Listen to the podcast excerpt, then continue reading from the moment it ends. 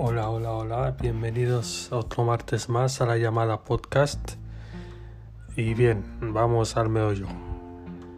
Empezamos con la primera noticia que es que Apple eliminará las aplicaciones obsoletas del App Store. Como ya sabéis, en la tienda de App Store, tanto de iPhone como de iPad, eh, hay aplicaciones que son muy antiguas y hay desarrolladores que no actualizan las versiones. Yo mismo tengo un montón, por ejemplo, de juegos que compré en su, en su momento y a día de hoy pues es que directamente no se puede instalar ni el sistema. Hay juegos que son de iOS 9. O sea que imaginaros. Entonces lo que Apple pretende es eh, envía, unos eh, correos a los desarrolladores tanto de aplicaciones como de juegos para que o actualicen las aplicaciones al sistema actual, imagino, o en un tiempo razonable dejarán de existir. Lo veo bien porque así habrá un mejor barrido del App Store ya que hay muchas aplicaciones que, como os digo, eh, son muy antiguas y dependen qué versiones directamente no funcionan o funcionan lagueadas o se ve media pantalla porque no es el formato de las pantallas actuales o demás. Así que bien por Apple.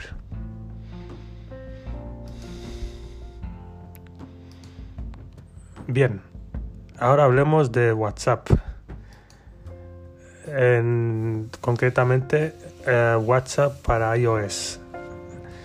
La nueva actualización que saldrá dentro de poco admite hasta 32 personas en chat de voz grupales. Eh, yo no sigo mucho este tema, eh, no sé cuánto era el máximo que se podía, o sea, el máximo de personas que podían entrar a un chat, pero me parece bien, yo creo que intenta imitar a FaceTime, ya que en FaceTime creo que llegan hasta 100 personas en un mismo chat grupal, o sea, es una bestialidad. Y supongo que WhatsApp no se quiere quedar atrás. Esta función nueva que va a salir saldrá en la próxima versión de WhatsApp para iOS y supongo que después ya pasará a Android y demás. También hay una novedad que traerá WhatsApp y es que estarían trabajando en eliminar, como os explico, como vosotros sabéis cuando elimináis un mensaje, ya sea por error, ya sea porque eh, no lo queríais enviar y lo enviaste sin querer, os sale un mensaje de mensaje eliminado, tanto a ti como a la persona a la que se lo mandas. Bien, entonces lo que WhatsApp intentará es eh, que no salga este mensaje. Así cuando tú elimines eh, la otra persona, pues no sabrá que tú eliminas tu mensaje que le habías enviado. Esto está bien porque es que antes igualmente, ahora mismo, aunque tú envíes un mensaje y que no quieras eliminar, tienes la opción de borrarlo, pero básicamente es lo mismo, porque la otra persona eh, se da cuenta de que tú has eliminado un mensaje y te pregunta qué hayas enviado. O sea que tampoco, digamos que es una solución a medias que se tiene que pulir. Así que esperamos esta actualización con ganas. Que sea pronto. Vamos, para no perder el hilo, hablemos ahora del iPhone 13. Concretamente del iPhone 13 mini. Eh, según 9 to 5 Mac, una página inglesa de Apple, de noticias de Apple, eh, contrasta la información de que el iPhone 13 mini no se vende, pero casi nada. Concretamente la cuota de mercado de, los iPhone 13, el mini solo tiene un 4 por, un 3% de ventas. Recordemos que es un 1% menos que el iPhone 12 mini del año pasado. O sea que, eh, como ya se informe este año en el en el podcast anterior que este año no iba a salir ningún iPhone mini y creo que tiene todo el sentido de que no salga porque las ventas son muy bajas y nadie básicamente lo compra.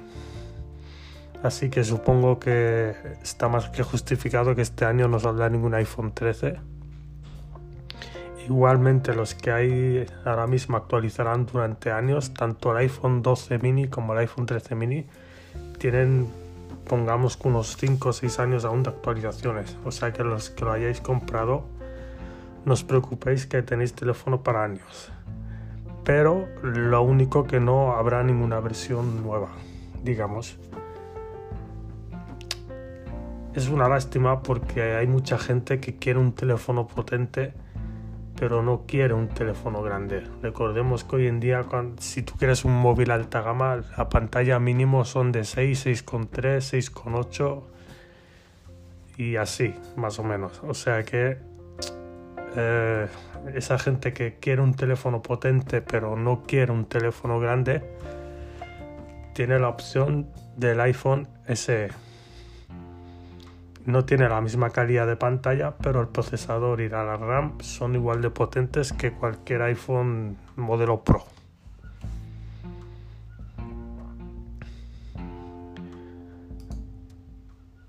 Y bien, vamos con la última noticia que es sobre el Apple Watch Series 6, concretamente.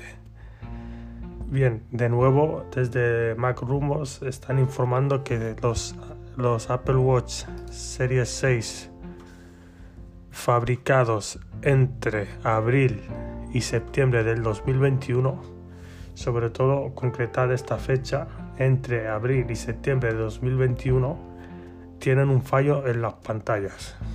Este fallo es que o se queda la pantalla apagada o se queda como oscura. Y esto solo ocurre de momento que se sepa, en el modelo de 40 milímetros, o sea, el de mujer. Eh, para solucionar esto, Apple lo que eh, repara gratis estos Apple Watch Series 6. Hay una página en internet en la que podéis meter eh, vuestro número de serie si os ocurriera a vosotros, si tenéis alguno este modelo concretamente, y ahí tendréis las instrucciones para llevarlo a reparar. Como os digo, el coste es gratis, o sea, no vais a tener que pagar nada.